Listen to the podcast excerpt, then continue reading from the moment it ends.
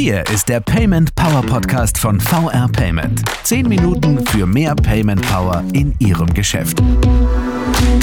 Hallo zusammen, herzlich willkommen zum Payment Power Podcast. Ich bin Regina Buschke und heute habe ich Ralf Hocke bei mir, Co-Gründer und CEO von Corporate. Hallo. Ralf. Hi, grüß dich, Regina. Schön, dass du da bist. Wir wollen darüber sprechen, wie Unternehmen sich zukunftsfähig aufstellen und welche Rolle Technologie, vielleicht sogar Payment-Technologie dabei spielt. Jetzt kennen dich unsere Hörer noch nicht. Magst du dich selbst kurz vorstellen? Klar. Also ich bin verheiratet, habe drei Kinder. Das ist auch der Grund, wenn wir nachher ein bisschen über Technologie und Zukunft sprechen, warum mich das auch so bewegt hat. Ich treibe gerne Sport und ähm, bin gerne in Südfrankreich unterwegs. Das klingt schon mal gut. Was machst du denn beruflich? Ich habe schon gesagt, du bist Co-Gründer und CEO von Copetry. Was machst du denn da? Ja, vielleicht darf ich ähm, Copetry so ein bisschen erklären über unser über unseren Namen. Ist nämlich ein Akronym. Und ich hatte ja eben schon gesagt, ich bin Papa von drei Kindern. Und da stellt man sich natürlich ein bisschen die Frage, in welche Welt wollen wir die Kinder entlassen? Wie, wie schaffen wir Zukunftsfähigkeit? Wie halten wir Wohlstand hier bei uns? Und wie, wie lösen wir auch die Fragen, ähm, die wir jetzt haben, die drängen, was Richtung Nachhaltigkeit, Richtung Digitalisierung geht. Und ähm, da bin ich feste Überzeugung, man muss immer aus dem Angebot herauskommen. Also du brauchst das richtige Produkt, Dienstleistung, ähm, Service, Geschäftsmodell. Also wir reden über Innovation. Das hat sich aber fundamental geändert. Wir haben eine viel größere Unstetigkeit, äh, viel abruptere Veränderungen. Da muss man einfach, glaube ich, ganz anders sich aufstellen als Unternehmen, was was die Art, wie ich mich organisiere, wie ich die Prozesse gestalte, mit welchem Wertesystem auch jetzt die Mitarbeitenden auf einen zukommen. Das heißt, wir müssen uns transformieren. Und, und um uns transformieren zu können, ist, glaube ich, ganz, ganz wichtig einfach auch, dass wir die Menschen mitnehmen, also unsere Mitarbeitenden, Kolleginnen, Gesellschafter. Und äh, das bedeutet, wir müssen gucken, dass wir diese Menschen in irgendeiner Form überhaupt erstmal bekommen. Wir haben ein großes Fachkräftemangelthema. Wie halten wir sie? Das ist so ein bisschen die Frage des Purpose und natürlich einfach auch, wie qualifizieren wir dass sie das können, was man braucht. Und ähm, da bist du im Bereich HR, klassischer Personalwesen oder neu, neu ausgedrückt People. Und darüber eine Community zu haben, wo Menschen sich austauschen können, wo sie, wo sie Wissen teilen können, wo sie konkrete Lösungen für bekommen. Das ist die Idee hinter Copetry. Und deswegen hatte ich ja eingangs gesagt, es ist ein Akronym. Das heißt, das CO steht für Community, das PE für People, das TE für Transformation und wofür das I steht, kann man sich wahrscheinlich jetzt auch denken. Das ist so ein bisschen die Idee von Copetry. Und dafür gibt es verschiedene Angebote, die wir haben. Sowohl ähm, digitale Angebote wie auch reale Angebote. Kommen wir bestimmt gleich auch nochmal zu. Machen wir es doch mal konkret. Was sind denn die Themenfelder oder die Bereiche, womit sich Unternehmen beschäftigen müssen, um eben Transformation erfolgreich zu bestehen und ihre Mitarbeiter, ihre Mitarbeiterinnen dabei mitzunehmen? Das Thema Transformation teilt man gerne. Also zum einen gibt es vielleicht wichtig einen Unterschied zum Change. Ne? Also Transformation ist, wenn Change am Anfang seinen Endzeitpunkt oder einen Endpunkt hat, also einen gewissen Auftrag, sagt man bei Transformation, ist was nicht zu Ende geht, sondern immer wieder neu, neu ist und sich weiterentwickelt. Man kann so ein bisschen eine interne und eine externe Transformation unterscheiden. Und die externe Transformation geht eher so Richtung Geschäftsmodellentwicklung, Richtung neue Angebote und Produkte. Das können Services sein, das können ähm, aber auch ganz klar digitale Geschäftsmodelle sein oder auch Prozesse, die dann das Leben einfacher machen. Und auf der anderen Seite natürlich auch intern zu transformieren.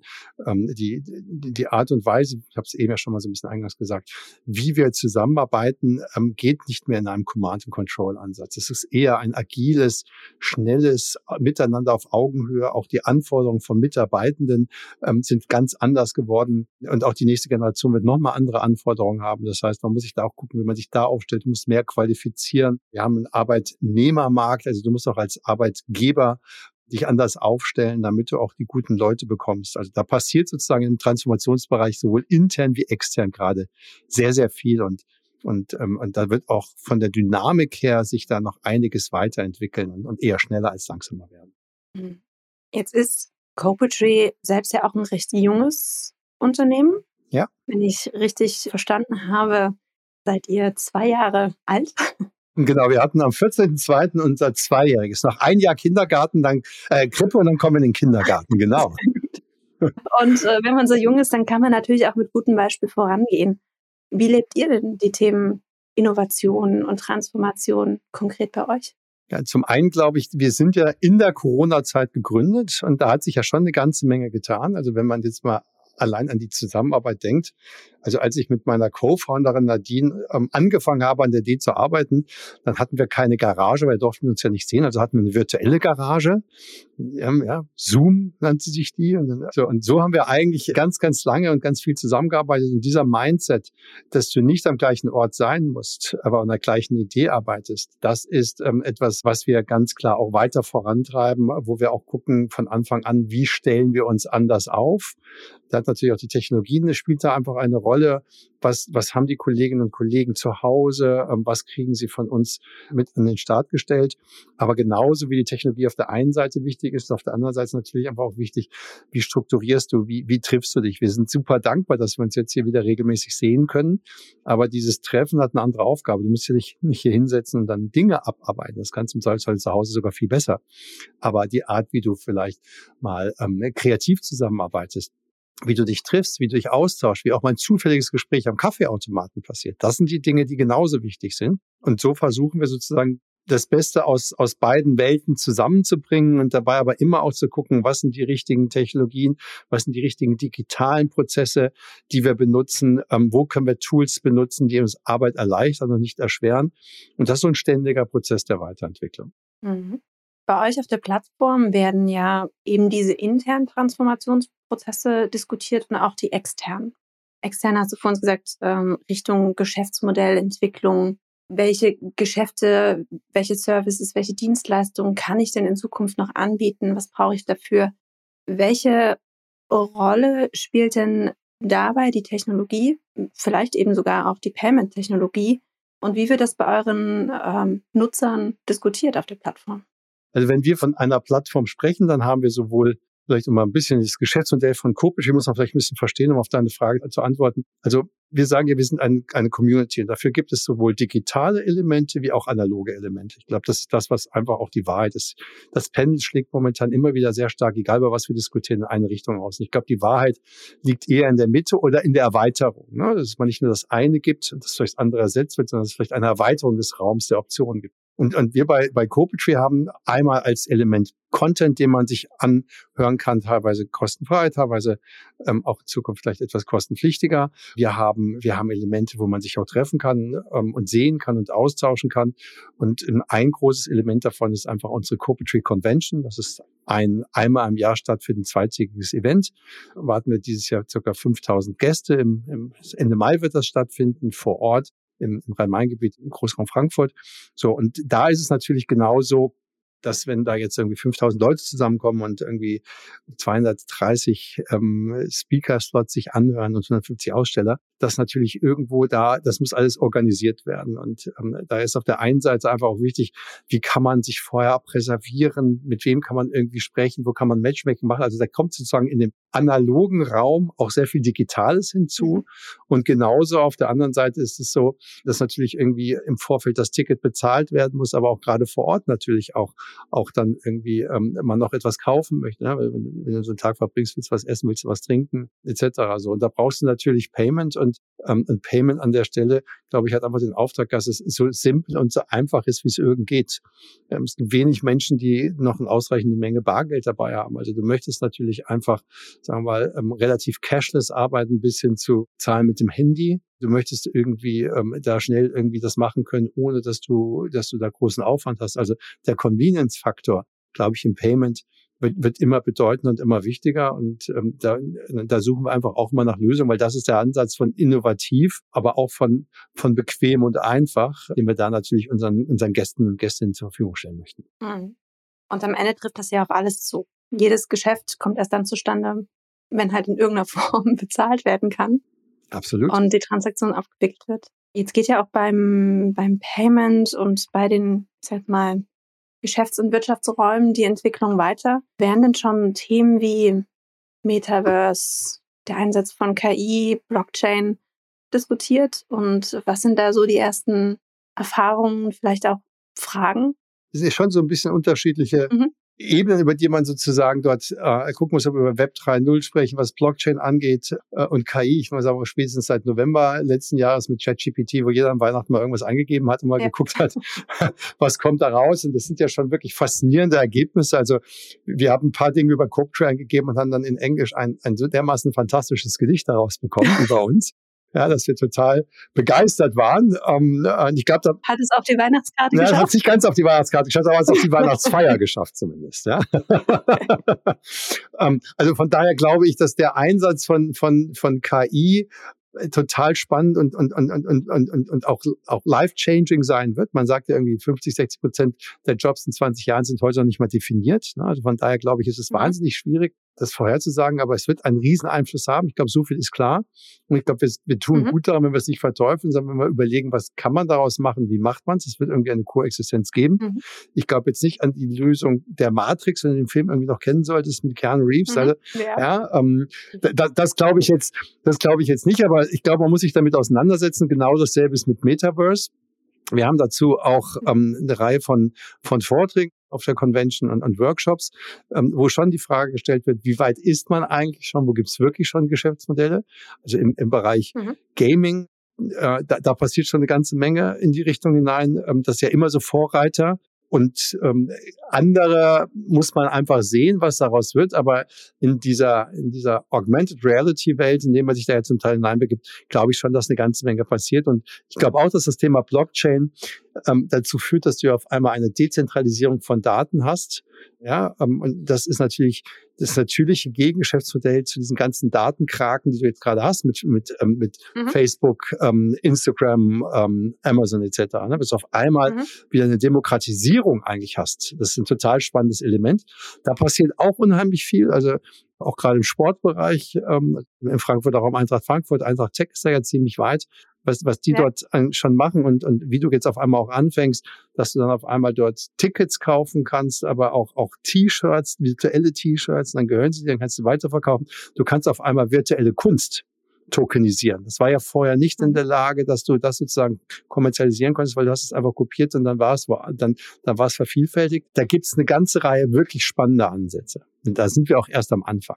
Welche Tipps gibst du denn Nutzern auf der Plattform mit oder anderen Unternehmern, die versuchen, sich in diese neuen, in diese neuen Welten, kann man ja schon sagen, beim Metaverse reinzudenken und dort neue Geschäftsmodelle zu entwickeln?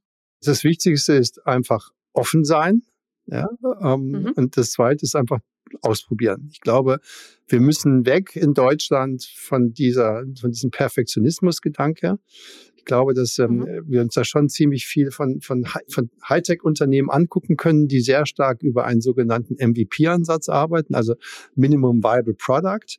Zu sagen, ich gehe mhm. nicht mit einem fertigen Produkt raus, sondern ich gehe mit einem halbfertigen Produkt raus und gehe da relativ schnell mit dem Kunden ins Gespräch und wir schauen uns an, äh, was läuft gut, was läuft schlecht und wir entwickeln es zusammen mit dem Kunden weiter, weil wir in Deutschland leider der dazu neigen, etwas perfekt zu machen und dann ist es aber Markt vorbei entwickelt oder, oder, oder mhm. wenig mit dem Kunden entwickelt. Ja? Und, und diese Art von Fehlerkultur zu akzeptieren, dass nicht alles perfekt ist und dass man vielleicht einen Fehler, und zwar einen Fehler auch machen darf und mache ihn lieber früher als später. Und, und das ist mhm. uns ausprobieren und vielleicht fallen wir auch zehnmal auf die Nase. Aber das Entscheidende ist, wie bei einem guten Boxer, du musst einmal mehr mehr aufstehen, als du hinfällst.